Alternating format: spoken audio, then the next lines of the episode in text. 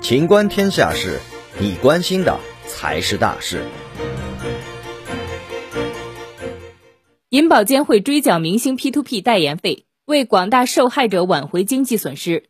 银保监会在最新的新闻发布会上表示，依法追缴高管奖金和明星代言费、广告费。在众多 P2P 暴雷事件后，曾代言 P2P 的明星们终要为自己的代言尽责。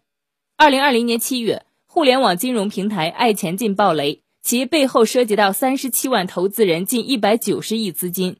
爱钱进 APP 被立案调查，此事将湖南卫视知名主持人汪涵等人卷入舆论的风暴。湖南卫视另一名知名主持人杜海涛曾代言的理财产品网利宝也不能兑付。有律师对媒体表示，P2P 交易在金融监管领域是高风险领域，如果广告代言人未尽到合理的审查义务，相关政府部门为其可能完成追赃工作，为广大受害者挽回经济损失，要求其说明问题、配合调查，且视情况追缴代言费，合法、合理、合情。本期节目到此结束。欢迎继续收听《秦观天下事》。